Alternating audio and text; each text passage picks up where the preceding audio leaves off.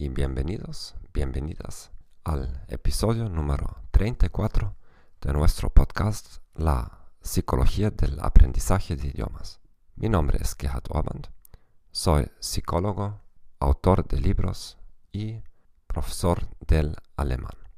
En este episodio hablaremos sobre 5 estrategias para adaptarse mejor en un país extranjero. Espero que no te perdiste el último episodio número 33, ¿Por qué deberías usar menos modismos? Hace dos semanas publiqué mi nuevo libro en inglés, 21 Self-Limiting Beliefs, en, en Learning a Foreign Language, Smashed. Si sabes inglés y quieres sostener a este podcast, obtienes informaciones útiles aquí, entonces por favor compra un ejemplar en Kindle o en formato clásico. Gracias. Ahora, 5 estrategias para adaptarse mejor en un país extranjero. ¿Tú planificas una estadía prolongada en otro país o quizás ya estás viviendo en el extranjero? Entonces aquí están mis 5 estrategias que me ayudan, me ayudaron mucho en vivir en el extranjero ya más de 14 años. El primer punto es jamás utilizar garabatos, palabras vulgares o otro tipo de slang, aun si la mayoría de la población de la población local lo está lo esté haciendo. ¿Por qué? Porque en primer lugar existen en casi todos los países estándares dobles. Hay una regla para la población local y otra para extranjeros. Observando que la población local está haciendo ciertas cosas, en sus ojos no te da el permiso automático de hacer las mismas cosas. Y eso se refiere también al idioma. Ellos pueden hablar todo el tiempo con palabras vulgares, pero si tú una sola vez pronuncias una, quizás te van a considerar una persona muy inculta. Lo mismo acontece, por ejemplo, en Alemania, que en la superficie es un país muy democrático y muy egalitario. Pero en el trabajo o también en la vida social tenemos una sociedad muy jerárquica.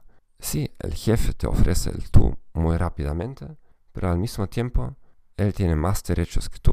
Por ejemplo, él puede estar usando todo el día palabras feas, vulgares, pero si tú haces lo mismo una sola vez, te va a considerar un, un empleado poco fiable y mal educado.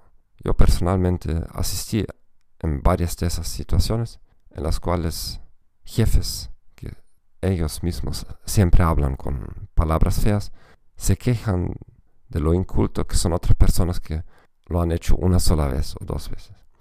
Es una ilusión que la gente te va a aceptar solamente por copiar su forma de, hablar. La gente siempre te va a percibir como un outsider, pero si tú haces demasiados pasos como para adaptarte a lo malo, la gente te va a percibir con aún menos estatus, porque estás haciendo demasiado esfuerzo para ser aceptado. Es una cosa adaptar las costumbres buenas o positivas para mejorar la convivencia, pero es otra de tratar de imitar todo en otro país, entonces a ti te van a percibir como una persona poco fuerte, sin posición y sin carácter. El segundo aspecto es mantente informado, informada sobre la discusión política y los conflictos en el país en el que estás viviendo. Eso no significa que es necesario leer cada día el diario o ver las noticias cada día. Una cosa mucho mejor es consumir a veces, quizás una vez por semana, noticias o, aún mejor, leer o consumir material analítico. Eso es lo que hago yo ahora. Yo una vez por semana, en 5 o 10 minutos, consumo las noticias en el país en que estoy viviendo y en, en los otros países también. Y si encuentro algo particularmente interesante, entonces trato de leer un resumen o un reporte sobre eso porque en realidad las cuestiones políticas en un país son de una duración larga. Entonces, no es necesario leer o ver lo que un político o otro político comentan sobre ese tema de 100 veces. En realidad la discusión no cambia mucho. Por ejemplo, en Estados Unidos, en la discusión con Donald Trump o la eh, derecha-izquierda o racismo, no sé qué, es la misma como hace dos años, tres años, cuatro años. Tú obtienes más valor si tú consumas reportes o análisis que dejarte perder tu tiempo con la propaganda diaria. Ahora, eso para evitar situaciones eh, negativas. ¿Por qué? Porque si tú no sabes qué es lo que se discute en, tu país, entonces la probabilidad es muy alta de decir cosas que no, están en su lugar o de tratar mal a cierta gente. Eso no significa que tú tienes que cambiar tus posiciones políticas o de adaptarlas, porque lo que pasa ahora en muchos países del occidente es que tenemos sociedades separadas, como 50% están en la izquierda, 50% están de la derecha, son 50% en, en Reino Unido fueron por el Brexit, 50% en contra, y em, a muchos locales les gusta que extranjeros caigan en la trampa de participar en tales discusiones y pronunciarse en favor o en contra de cualquier cosa. Ahora, el tercer aspecto es similar, es mantente informado sobre los problemas que preocupan a la gente. Puede ser la cesantía, la calidad de la educación, la calidad de los servicios públicos, del transporte público, cualquier cosa, pero solamente entendiendo esos problemas puedes desarrollar una cierta empatía con la población local.